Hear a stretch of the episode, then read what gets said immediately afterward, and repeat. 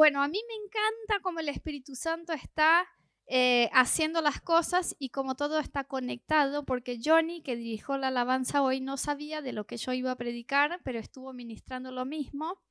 Hoy quiero hablarles un poquito acerca de identidad, de quién son ustedes, de quiénes somos nosotros, según lo que Dios nos dice. Y yo creo que de verdad no es una coincidencia que estuvimos cantando eso hoy, que Johnny lo estuvo ministrando.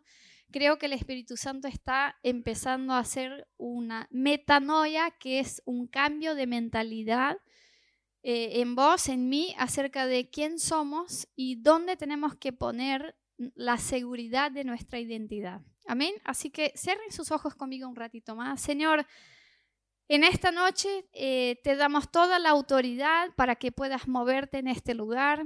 Te pedimos que lleves cautivo todo pensamiento de nuestras mentes que pueden eh, llevarnos lejos de esta palabra, que pueden traernos, eh, Dios, distracción o lo que sea para que no recibamos tu palabra. Decimos que estamos abiertos, que tu Espíritu Santo tiene espacio para ministrar nuestros corazones y decimos sí a todo lo que tu Espíritu quiere hacer esta noche en nosotros. En el nombre de Jesús.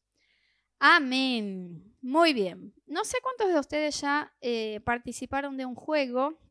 Yo una vez estaba con unos amigos y eh, hicimos un juego que era así. Te ponían en la espalda el nombre, un papel con el nombre de una persona famosa. Sí, podía ser un artista, un político, un escritor. Te ponían ahí el nombre y eh, vos eras lo único que no, no, lo veías, entonces no sabías de quién se trataba y todos los demás se sentaban en un círculo y vos te ponías en el medio del círculo y eh, ellos podían ver quién eras, o sea, supuestamente eras ese personaje.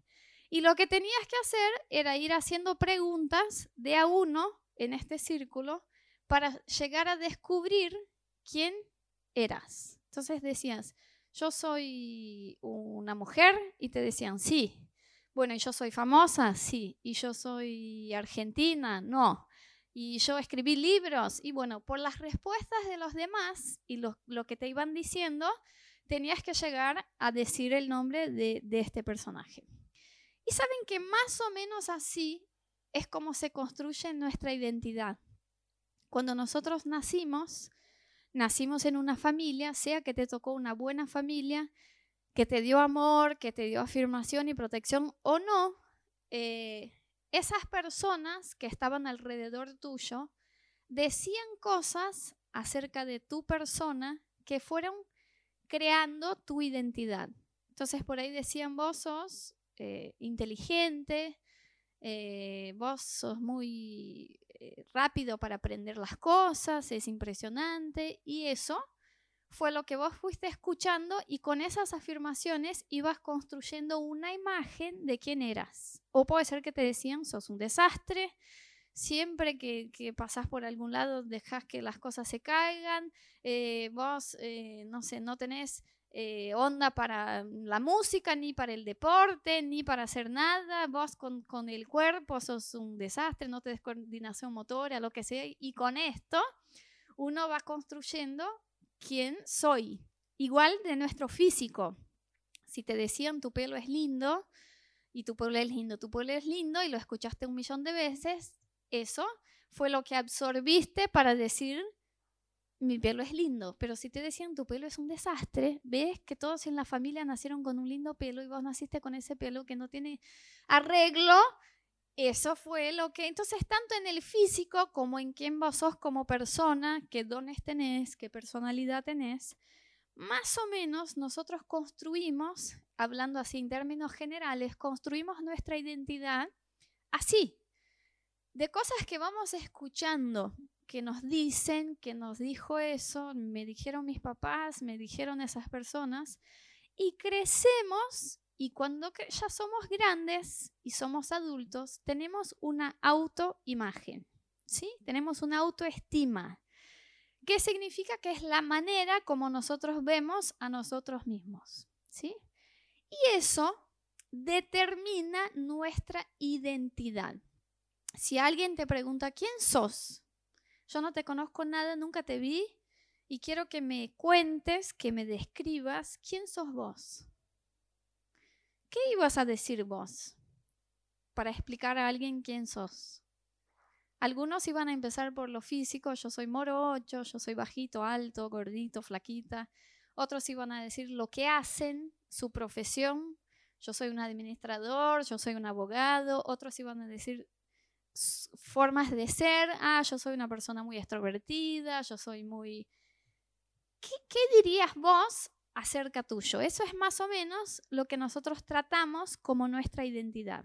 Así que al igualito que tenemos un documento que acá en Argentina se llama DNI, los que no tienen, digan, Señor, dame paciencia con migraciones para que salga mi DNI.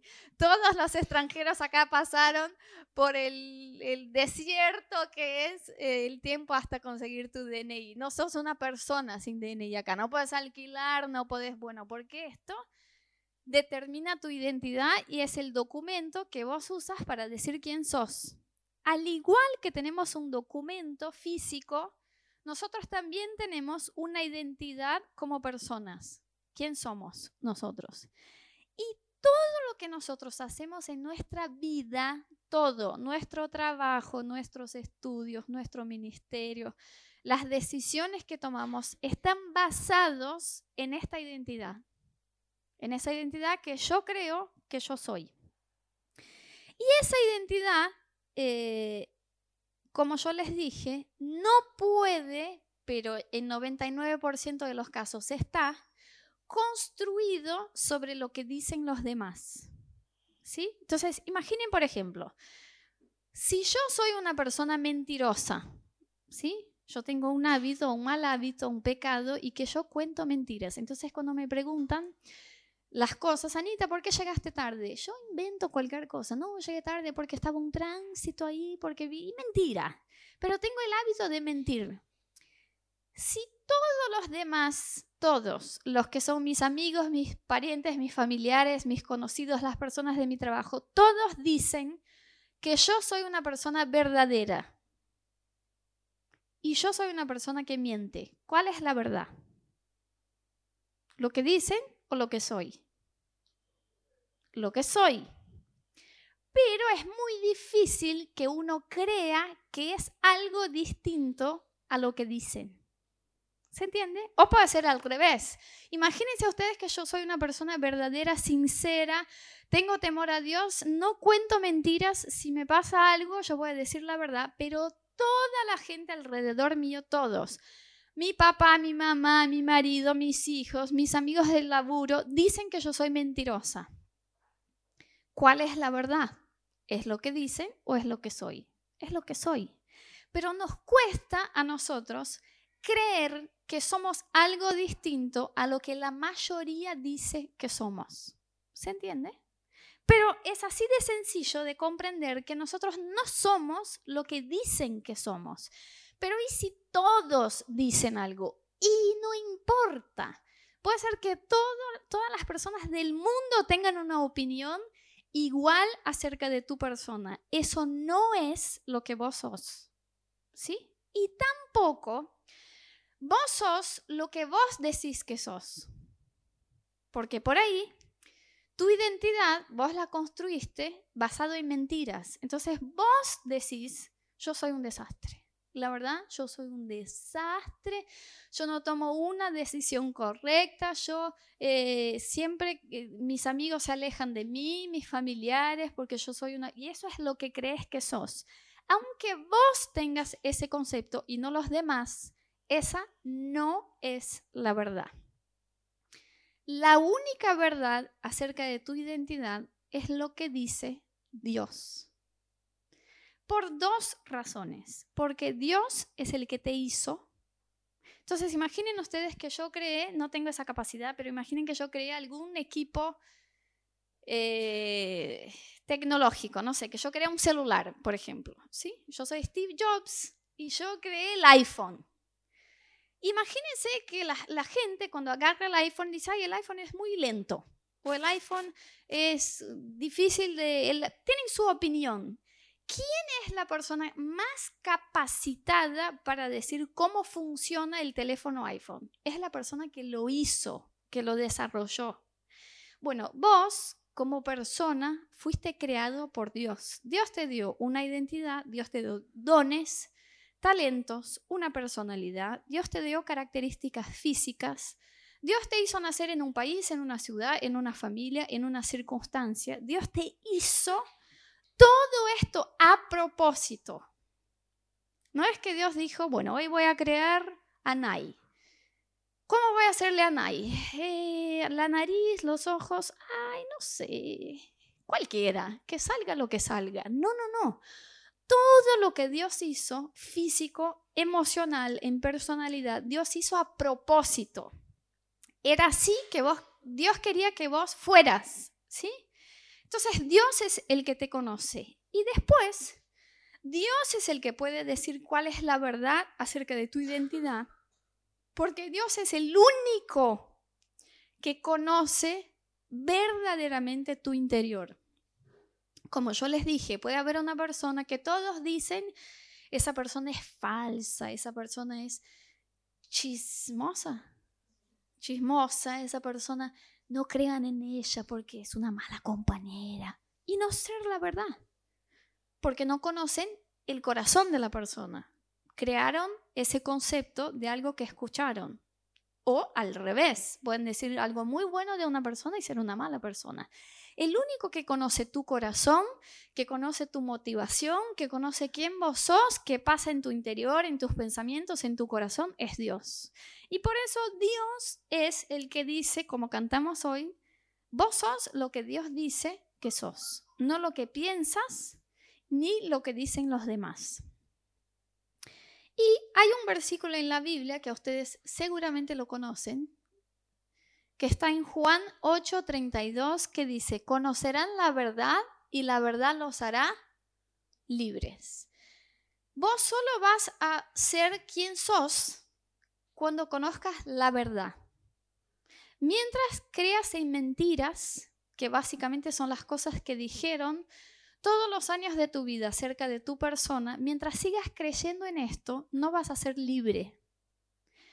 Vos tenés que vencer a la falsa identidad o a la baja autoestima, a la baja autoimagen, confrontando esto con la verdad. Y la verdad es esto.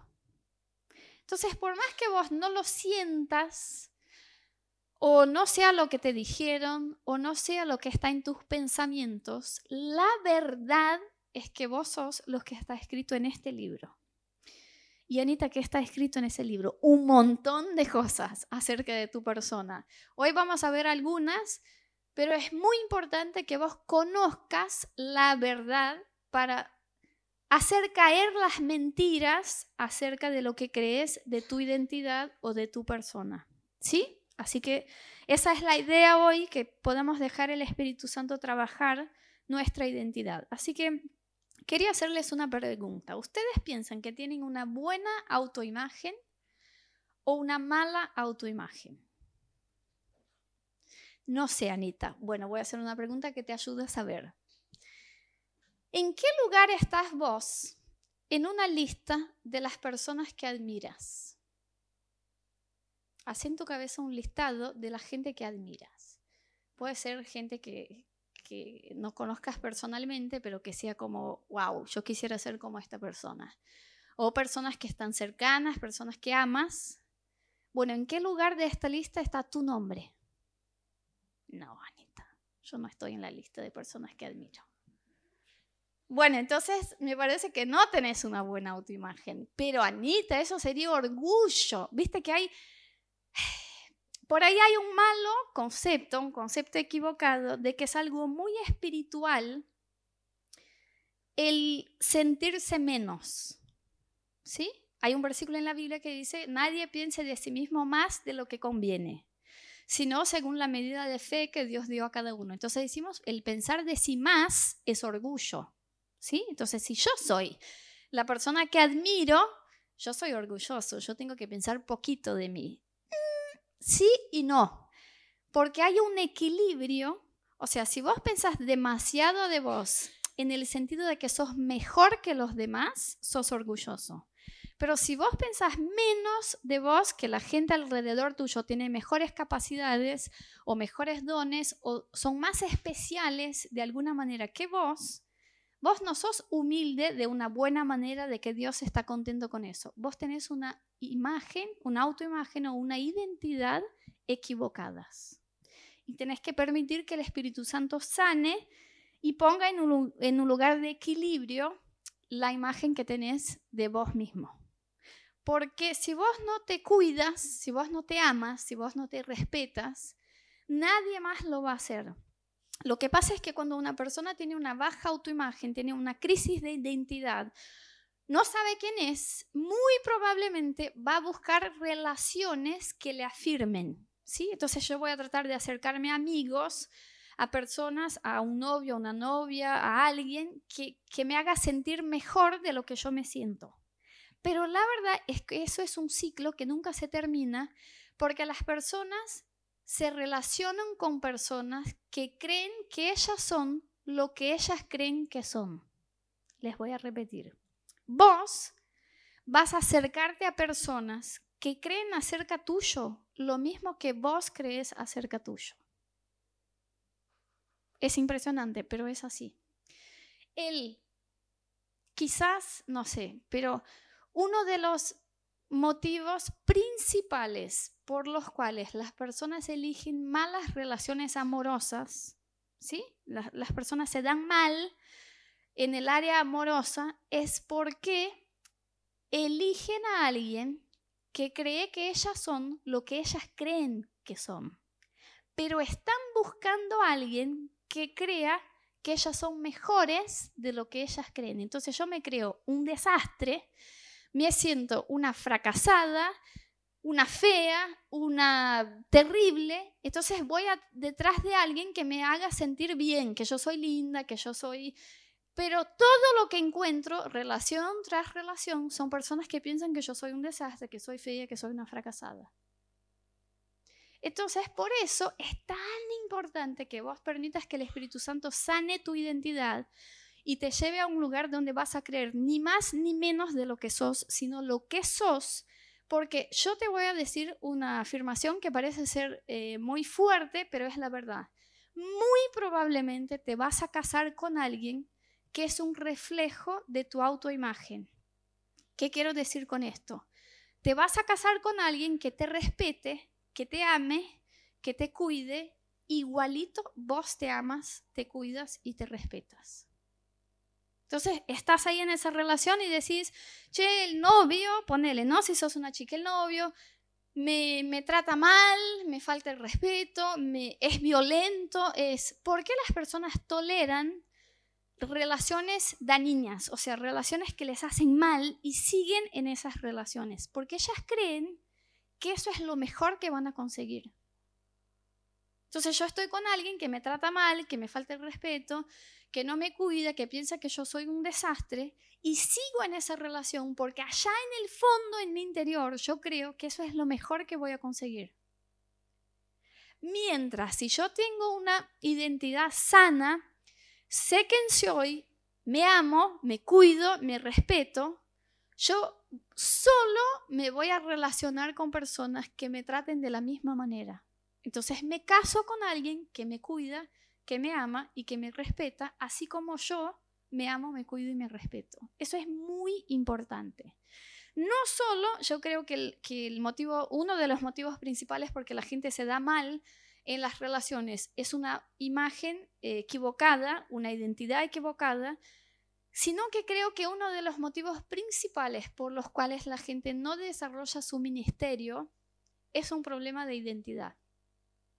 Hay muchas personas que tienen un llamado, que tienen una palabra de Dios, que tienen un sueño que Dios les dio, que nunca llega a cumplirse por un problema de identidad. Porque cuando llega el momento de que vos tomes una actitud para hacer cumplir el sueño que Dios te dio, no te crees suficiente para hacerlo. Entonces te quedas atrás, el momento de ese sueño pasa y no lo cumplís. Entonces, así de importante es que vos tengas eh, esa autoimagen y esa identidad sanadas por Dios. Si vos hoy tuvieras que hacer, viste que los psicólogos a veces, no sé cuántos de ustedes ya les tocó hacer para una entrevista de trabajo el psicotécnico. Los psicólogos interpretan cosas, ¿no? Te dicen, hace un dibujo de una persona bajo la lluvia. Vos decís, ¿qué vas a hablar de mí por una persona bajo la lluvia? Bueno, te sacan un montón de cosas de eso escribí una historia de alguien que fue a trabajar. El, último que hice me hizo dibujar cosas. Yo digo, ¿qué van a pensar? En un momento me, me, pidió para dibujar un animal. Yo digo, pero yo no sé dibujar. Bueno, dibujar un animal. Yo voy a dibujar el gatito que le hago a Meli en el papel para que esté jugando y después van a decir que tengo una personalidad loca. Anda a saber. Pero bueno, entré al trabajo, así que bueno, Em, pero si yo tuviera que preguntarte, eh, y por ahí eh, una imagen es más fácil de, de traducir esto, si vos tuvieras que compararte con las personas alrededor tuyo, las personas que están en tu trabajo, tus amigos, tus mejores amigos, tu familia, y tuvieras que poner esto en un papel, vos y los demás. Y las personas que crees que son mejores que vos, que tienen mejor capacidad, que son más especiales, que son mejores en algún sentido, las pondrías por encima y las personas que crees que son peores o que son no tienen tanto éxito en la vida o son personas que necesitan más cosas que vos, las pondrías abajo. Y vos estás en el centro de la hoja. Me estoy haciendo la psicóloga. ¿Dónde estarían esas personas? Estarían todos arriba y vos ahí. Estarían todos abajo y vos allá o estaría todo junto. Porque yo les voy a decir, Dios no hace e-, errores, primera cosa. Porque muchos de ustedes pueden pensar, mi identidad, Anita, te voy a decir quién soy. Yo soy un equívoco. Yo no debería estar aquí. Mis papás no desearon que yo naciera, pero yo estoy, así que yo todo ya empezó mal. Bueno, Dios no se equivoca, ¿sí? Y Dios no hace personas con mejor capacidad que otros. Hay personas que se desarrollan en distintas áreas, como por ejemplo un deportista eh, que se convierte en el campeón, el mejor en hacer algo. Tenía un talento de parte de Dios para esto, pero esa persona no es mejor que otra sino que en este área tenía un talento que no tiene, ese deportista no tiene por ahí, por ejemplo, una capacidad de relacionarse interpersonalmente. Vos vas a hablar con él y es un desastre. Sí, bueno, anda a la cancha porque en la cancha estás bien, pero cuando tenés que hablar con la gente eso es un desastre. Y el otro, que no sabe hacer ningún deporte, es bueno para comunicarse. Y así por delante. Dios distribuye dones y talentos y capacidades y creatividad y belleza según le conviene a Él, pero lo hace a todos. Entonces todas las personas que existen, todas son pecadoras igual y todas son preciosas y valiosas a los ojos de Dios igual. No hay, no hay alguien que está por encima, no hay alguien que está por abajo. Todos son valorosos a los ojos de Dios. Pero lo que pasa es que nosotros, los seres humanos, empezamos a categorizarnos. Vos sos mejor, vos sos peor, vos tenés éxito porque tenés más plata. ¿Qué es lo que valora el ser humano? Plata, si sos un millonario, todos van a decir que sos mejor. Inteligencia, si te ganaste el premio Nobel de algo, van a decir que sos mejor. Belleza, si sos una modelo o un modelo, como algunos creen que son, pero no lo son, eh, van a decir que sos mejor. Y fama. Si vos sos conocido por lo que sea, podés ser feo, pobre y burro. Pero sos famoso, entonces sos mejor. Si tenés fama, plata, belleza o inteligencia, eso es lo que el mundo dice que es estar superior. Entonces, ¿qué pasa? Nosotros crecemos y empezamos a compararnos. Y si vos llegas a un punto donde decís, plata no tengo, la belleza me faltó, la inteligencia no la veo muy seguido por acá. Y la fama, tengo 15 seguidores en Instagram, así que soy un desastre. ¿Por qué? Porque estás tomando, en lugar de tomar esto, que es lo que tiene valor, quién soy, estás tomando lo que dicen los demás. Entonces empezás a sentirte menos. Ahora, vamos a leer un versículo que está en Marcos que es importantísimo para que vos desarrolles tu vida con Dios y tu vida espiritual. ¡Uy! ¿Qué pasó? Ahí. Jesús le respondió, el más importante es, oye Israel, el Señor nuestro Dios, el Señor es uno.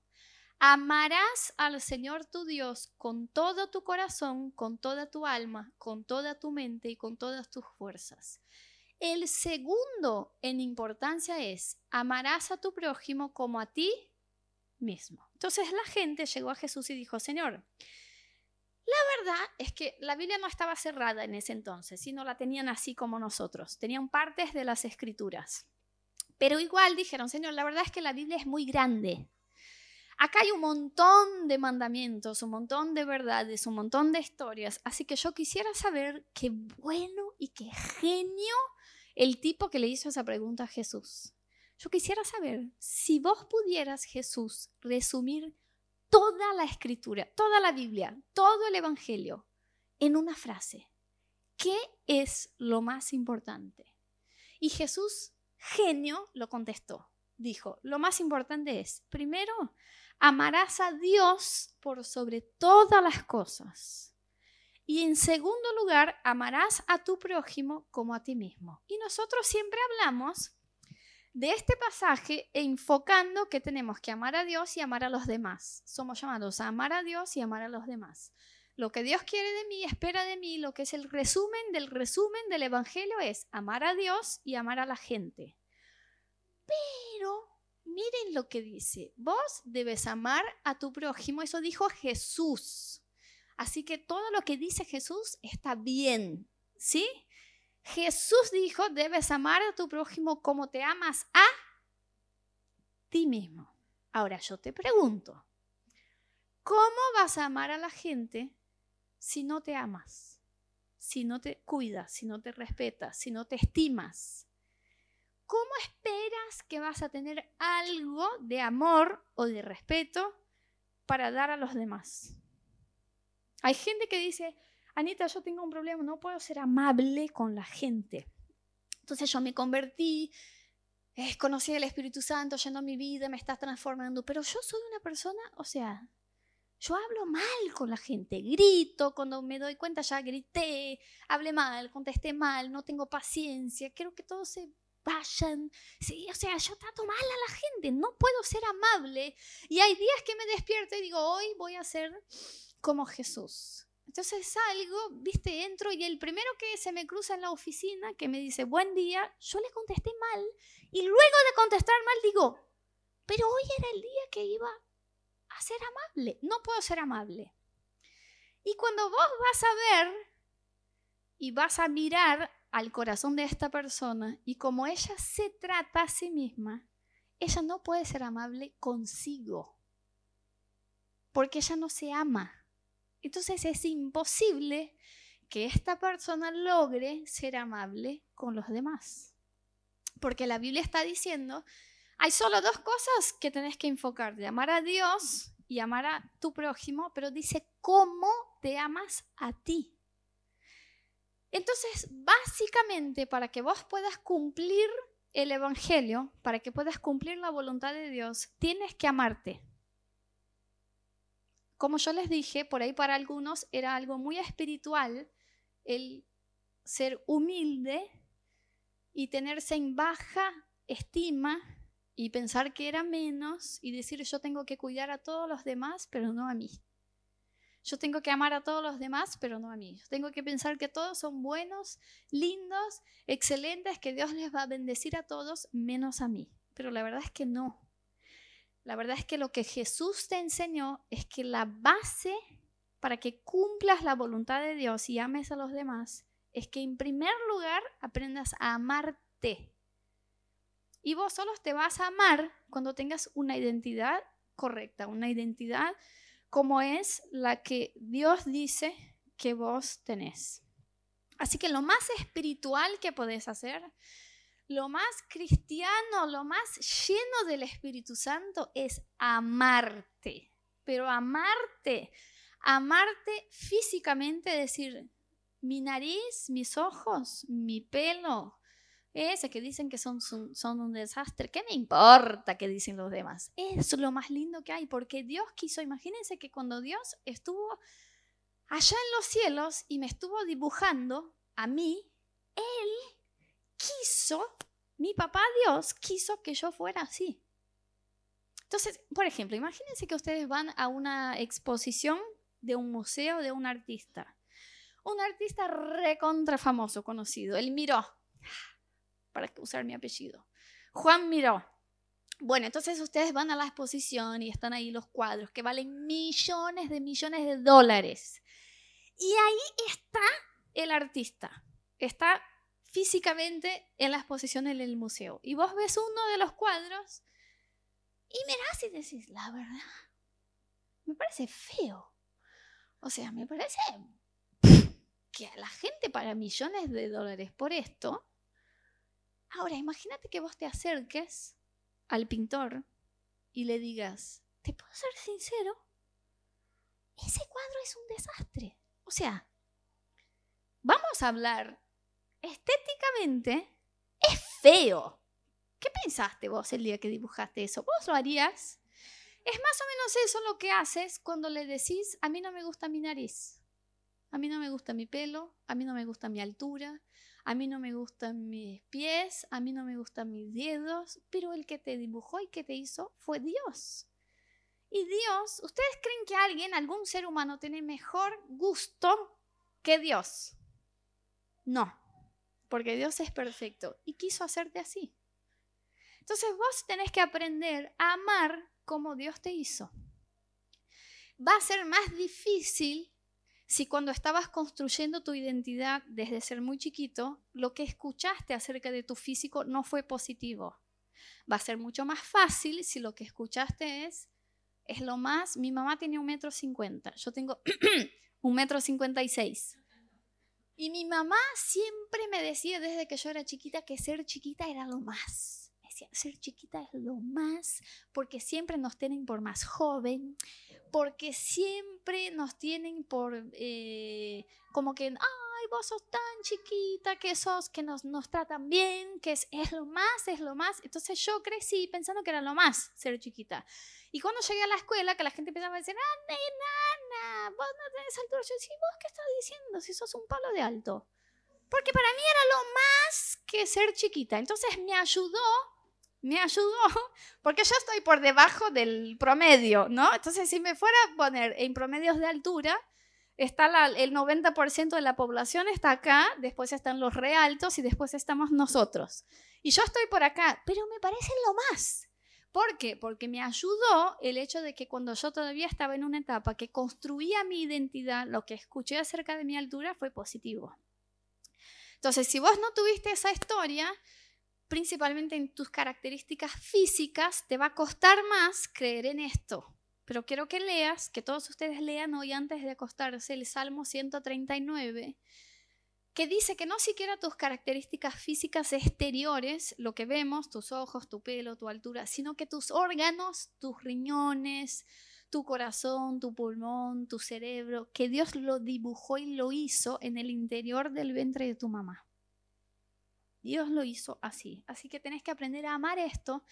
Tenés que aprender a amar como sos de personalidad, como son tus emociones, ¿viste? Si vos siempre te estás comparando con los demás y diciendo, ay, las personas siempre son tan positivas, llevan las cosas tan bien y yo tengo ese drama interior que no lo puedo resolver y que no salgo de esa crisis porque yo tengo una manera de procesar las cosas que no es como los demás, que eso, porque esto es lo mejor. No hay mejor y peor, hay distinto. Nosotros somos los que miramos y decimos es más lindo ser alto que ser bajito. Pero ¿quién dijo? O sea, hay altos, bajitos y promedios y, es lo como Dios nos hace como personas. No es que uno sea mejor que el otro. para algunos deportes es mejor ser bajito, para otros es mejor ser alto. Entonces, ¿quién dijo esto? Que eso es más lindo que el otro, que de personalidad es más lindo si vos sos una persona extrovertida que si sos una persona introvertida, que si vos sos tímido, que si... Somos simplemente distintos y tenemos que aferrar nuestra identidad en lo que dice Dios acerca de nosotros. Ahora, si vos estás pensando, Anita, ¿y ahora qué hago? Porque la verdad es que yo no estoy en el listado de personas que admiro, es que yo estoy bien abajo en el dibujo de, de las personas que están en mi vida es que no me gustan mis características físicas, es que no me gusta la manera de ser y que yo no tengo una buena identidad y no tengo una autoestima correcta. ¿Cómo sano mi interior? Entonces, primero, el versículo que leímos decía que cuando vos conozcas la verdad, la verdad te hará libre. Vos tenés el primer paso para ser sanado en tu identidad es que tenés que conocer las escrituras. Tenés que saber qué es lo que Dios piensa acerca tuyo. Y lo que tenés que hacer es tomar esto y derribar todas las cosas que te dijeron por toda tu vida, no importa si la escuchaste muchas veces, que te dijeron que eras así o que eras asado, que eras, sea físicamente o emocionalmente o de personalidad o de tu futuro, de qué ibas a hacer. Vos tenés que poner esto por encima de lo que dice tus propios pensamientos y de lo que dicen los demás. Eso es lo número uno que tenés que hacer para sanar tu interior. En segundo lugar, lo que tenés que hacer para sanar eh, esa identidad es dejar de vivir por lo que vos sentís. ¿Sí? Si vos cuando miras al espejo, por ejemplo, decís, yo siento que no me gusta lo que veo. O yo siento que soy una persona conflictiva. Yo siento que soy una persona eh, problemática. Yo siento que soy una persona que no va a lograr las cosas, que no va a tener éxito. Yo siento, siento, siento. Bueno, la Biblia dice que nuestros sentimientos son mentirosos. Dice que tenemos que cuidar cuando escuchamos demasiado a nuestras emociones, porque ellas nos pueden decir cosas que no son la realidad.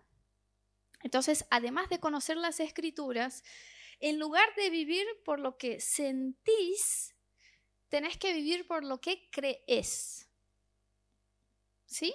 Entonces tenés que decir, si Dios dice que yo soy tal cosa, esa es la verdad.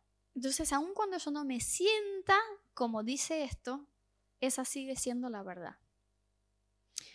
Tercera cosa que tenés que hacer para sanar tu identidad es dejar por siempre, para jamás volver a hacer esto, dejar la comparación. Tienes que dejar de compararte con tus compañeros de trabajo, con tu familia, con tus hermanos, con las otras chicas, con los otros chicos. Con... Tenés que dejar de compararte porque vos no sos igual a nadie. ¿Sí? No es muy loco, no es muy loco que ustedes piensen que Dios hizo a todas las personas del mundo con eh, impresiones digitales distintas, huellas, ¿no? Se llama. Huellas digitales. O sea, de todos los billones de seres humanos que hay, podemos identificarnos por una huella. Y es una cosa, o sea, es increíble que Dios nos haya hecho tan individuales de esa manera. Entonces vos no sos igual a nadie, no vas a ser igual a nadie. Y por más que esté bueno inspirarte en personas, entonces, por ejemplo, si vos querés ser un médico, vos podés tener a un médico que te inspira, que decís, esa persona, bueno, logró lo que yo quiero lograr, entonces voy a mirar a ella para que me dé motivación. Eso está bueno, pero no te compares a esa persona. Ay, pero ese médico con 35 años ya era un especialista y estaba ganando 80 lucas y yo tengo cinco años más y todavía no terminé la carrera. Eso te va a poner para abajo. Porque la vida de esa persona es una y tu vida es otra. La circunstancia de esa persona era una y tu circunstancia es otra. Cuando vos empezás a compararte con otras personas, vas a caer en un error. o de sentirte más o de sentirte menos. Y las dos cosas no están buenas. Entonces, compararte con las personas no es positivo. Inspirarte sí. Inspirarte es distinto. Decir, yo quisiera tener la fe como esa persona, yo quisiera tener una carrera como esa persona, yo quisiera tener, no sé, eh, dominio propio como esa persona, yo quisiera ser amable como esta persona. Eso me inspira y me motiva a buscar algo bueno. Pero la comparación, ¿por qué esa persona está en ese lugar y yo no? Porque Dios le hizo así y a mí no. ¿Por qué le dio el pelo así a ella y a mí no? ¿Por qué le dio papás amables y a mí no? ¿Por qué le dio esa oportunidad y a mí no? Eso te va a meter o para abajo o para arriba. No lo hagas. Y por último, cuarta cosa práctica que tenés que hacer para permitir que el Espíritu Santo sane tu identidad y construya una autoestima eh, saludable es deshacerte de relaciones tóxicas. ¿Qué quiero decir con esto? Es que vos identifiques, Rodo estuvo ministrando hace un tiempo acá acerca de amistades, si no lo escucharon, escuchen en, nuestro canal de YouTube ese mensaje porque estuvo la verdad muy bueno y nos estuvo diciendo eh, cómo encontrar sabiduría en nuestras relaciones. Y la verdad es que vos, como yo les decía antes, es muy probable que vos te acerques a personas que creen de vos lo mismo que vos crees. Entonces, esas áreas que pensás que, están mal en tu vida, vas a atraer a personas que piensan eso y que van a estar afirmando esto en tu vida. Vos sos malo en eso, sos un desastre, sos feo, sos nunca vas a lograr esto. Y vos, para ayudarte en este proceso de sanar tus emociones, de sanar tu identidad, de construir una autoestima equilibrada, tenés que deshacerte de esas voces que te están diciendo una mentira, que te están diciendo que vos sos algo que no sos.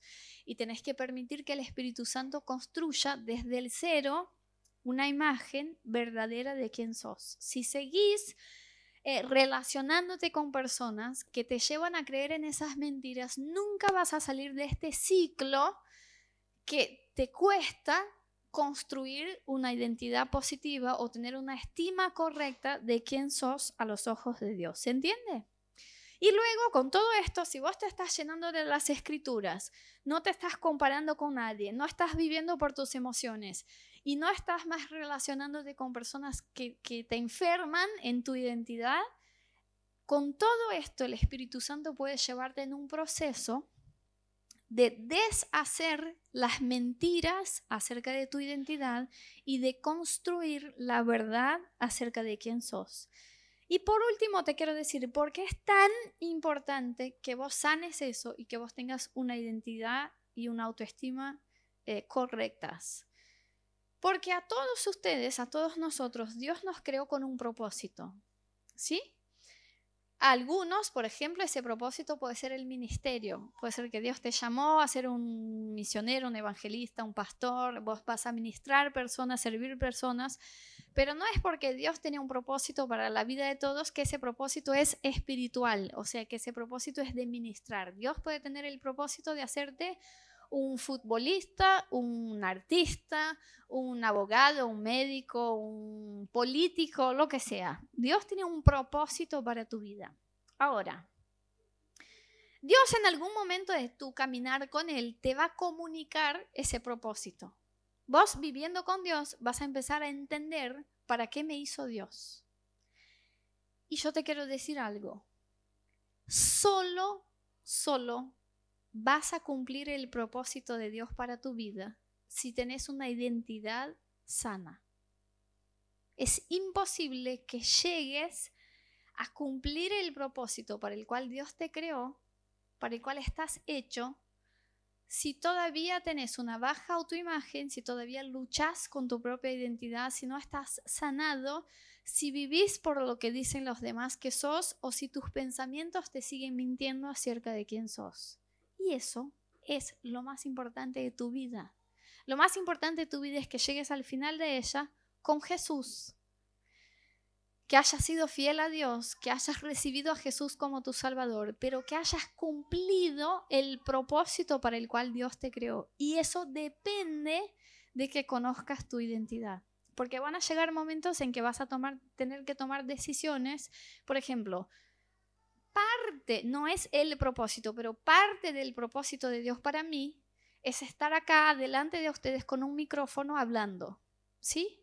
Ahora, si yo no me creo capaz de hacer esto, yo me limitaría y me hubiera quedado en algún lugar en el pasado de no avanzar hacia el propósito de Dios para mí por tener una identidad distorsionada, por no creer que yo podría, que hay gente que puede hacerlo, pero no yo.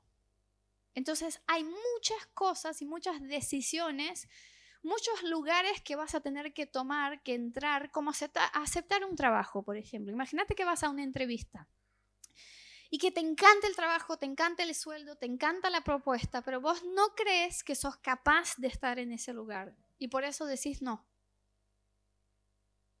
O sea, muchas decisiones en tu vida, si vas a seguir estudiando o no, si vas a ingresar a una carrera o no, a cuál carrera vas a ingresar, si vas a aceptar un trabajo, si te vas a casar, con quién te vas a casar, si un día vas a ser mamá, vas a ser papá, si tu vida va a tener éxito, si vas a administrar personas, si vas a lograr cosas. Todo eso depende, todo eso está construido sobre una imagen que tenés vos de vos mismo. Y mientras eso no esté totalmente alineado con lo que Dios dice, no llegas a cumplir ese propósito. Y es por eso que Satanás, al saberlo, va a estar luchando con todas sus fuerzas en contra de tu identidad. Va a estar mintiendo. Pero no te miente diciendo vos no. Te miente diciendo yo no. Entonces vos te despertás y decir yo no puedo. Yo no soy. Yo no debería haber. Yo no voy a lograr. Yo no tengo la capacidad. Yo. Entonces Satanás lucha en contra que vos tengas esa identidad y esa autoestima en el lugar correcto porque sabe que mientras te mantiene ahí, en este lugar de baja autoestima, en ese lugar de una identidad equivocada, de todo lo que te dijeron era verdad, logra que vos no, no alcances tu propósito en Dios. Y por eso es tan importante esto. Y por último, así termino, quiero leerles un versículo en el libro de jueces, capítulo 6, está una historia de un tipo que se llama Gedeón. Y lo que pasó básicamente fue que el pueblo de, o sea, la ciudad donde estaba ese tipo, fue tomado por los enemigos, por, por otro pueblo, y ellos estaban en una situación tan difícil que empezaron a clamarle a Dios para enviar eh, ayuda. Y lo que pasó, después si ustedes quieren leer todo, lean el capítulo 6 de jueces, porque es largo, así no les tomo tanto tiempo. Pero lo que pasó fue lo siguiente, yo les voy a leer a partir del 1 y después saltamos un poquito. Dice así, los israelitas hicieron algo que ofendió al Señor y por eso Dios los entregó en las manos de los madianitas por siete años. Era tal la tiranía de los madianitas que los israelitas se hicieron escondites en las montañas y cuevas y vivían en cualquier lugar donde podían defenderse. Siempre que los israelitas sembraban, los madianitas y otros pueblos venían y los atacaban. Arruinaban sus cosechas por todo el territorio y no dejaban que Israel tuviera vida, ni ovejas, ni bueyes, ni asnos. O sea, la vida del pueblo de Israel, que era eh, parte, Gedeón era parte de este pueblo, era hacía siete años que era un desastre, que tenían que huir, que estaban en cuevas, que no podían sembrar, que enemigos, enemigos, enemigos. Entonces ese pueblo clama a Dios y Dios dice, bueno, yo los escuché, Dios misericordioso, paciente, como siempre es. Empieza la Biblia diciendo que ellos hicieron algo que ofendió a Dios.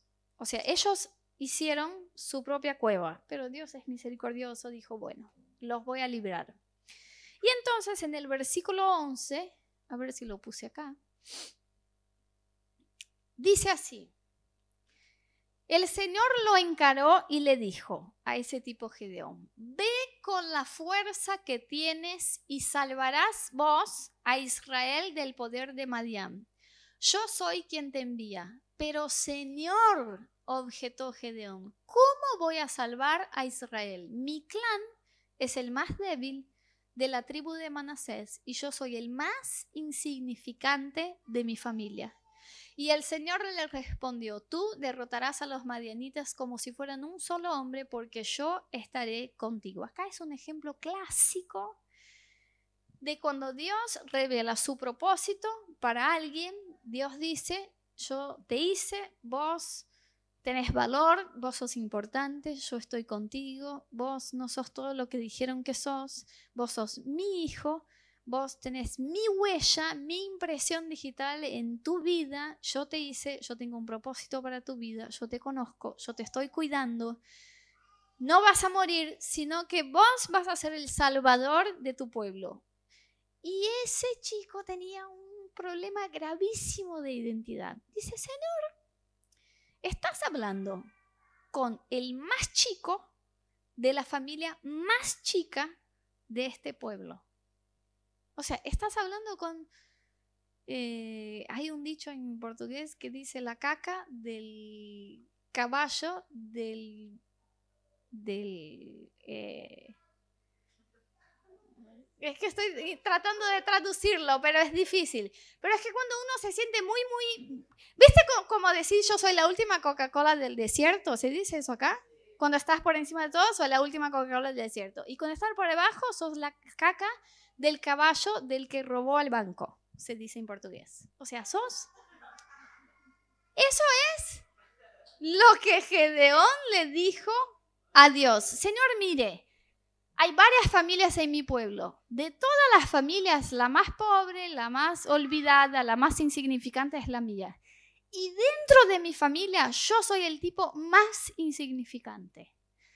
¿Y saben qué le contestó Dios? Porque yo me quedo pensando, por ahí Gedeón pensó que Dios iba a decir, ah, uff, menos mal que me dijiste porque estaba a punto de enviarte. Iba a ser un desastre. Imagínate, enviarte a vos, que sos el peor de la peor familia. Hoy, gracias, me voy a otro. No. Dios le dijo, Gedeón, yo soy Dios. Yo estoy contigo y vas a ir. Y el tipo era tan cabón que lo que hizo fue decir, Señor, pero si sos vos, dame una señal. Lean después, jueces 6. Si sos vos, dame una señal. Visítame, yo voy a dejar acá un cosito que se moje. Eh, mañana cuando me despierto, si está mojado, voy a creer que sos vos. Y Dios lo hace.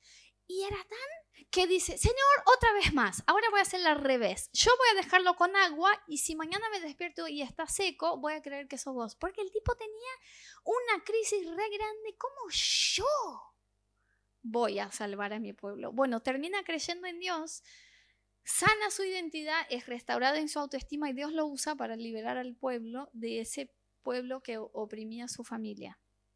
Entonces vos, si estás en ese lugar como Gedeón, Señor, yo soy el más feo, el más burro, el más pobre, el menos conocido, el que es un desastre de mi familia, de mi ciudad, de mi pueblo, de mi casa. ¿Cómo me vas a usar? ¿Cómo me amás? ¿Cómo puedes decirme que yo soy tu hijo? ¿Cómo, cómo, cómo? Dios no te va a decir, ay, qué bueno que me dijiste. Uy, me invitaste a hacer un error. No, Dios te va a decir, pero cabezón, yo te hice, yo sé con quién estoy hablando. Deja de creer en lo que te dijeron, deja de creer en esa voz interior que te dice, eso es lo que soy, no sos. Vos sos lo que Dios dice que sos. Quisiera que Johnny pase. Vamos a cantar esa canción otra vez que dice acerca de que somos lo que Dios dice que somos, que somos hijos de Dios. Pero algo hay que pasar en tu interior, porque podés decírselo, yo soy hijo de Dios, yo soy lo que Dios dice que soy, pero no creerlo en tu interior. Y lo que vamos a hacer en esta noche es que vamos a orar y vamos a creer juntos que el Espíritu Santo en esta noche va a hacer caer de una vez por todas las mentiras que estuviste creyendo hasta el día de hoy en tu identidad. Yo incluso creo y voy a orar para que Dios te recuerde frases que escuchaste que no son verdad. Palabras que te pusieron ese rótulo, que te pusieron esa marca, que Cuando vos pensás en quién sos, te viene esa palabra. Y si yo soy fracasada, yo soy tal cosa, yo soy un desastre, yo soy... Y vamos a permitir que el Espíritu Santo haga caer esas mentiras y en el lugar construya y Él te diga, que Él te sople a los oídos, que Él te sople a tu mente, quien Él piensa que sos. Y que vos puedas tener esa noche ese encuentro tan transformador, tan restaurador con Dios que cambie tu identidad. Eso no es algo que pasa de afuera hacia adentro, sino de adentro hacia afuera. El Espíritu Santo necesita entrar ahí y tocar en una creencia que tenés vos acerca de tu persona y cambiar esto según la verdad de lo que Él piensa. Así que voy a invitarte a que te pongas de pie, a que cierres tus ojos, a que te olvides un ratito la persona que está a tu lado. Voy a pedirle a Johnny que nos conduzca otra vez en, en alabar con esta canción y lo que quiero que hagas es que levantes tus manos bien alto, ya lo puedes hacer ahora, levanta tus manos bien alto, cierra tus ojos. Y mientras vas a declarar lo que dice esa canción, vamos a permitir que el Espíritu Santo ahora mismo haga caer de tus pensamientos y de tus emociones las mentiras que se construyeron acerca de tu identidad. ¿Quién soy yo me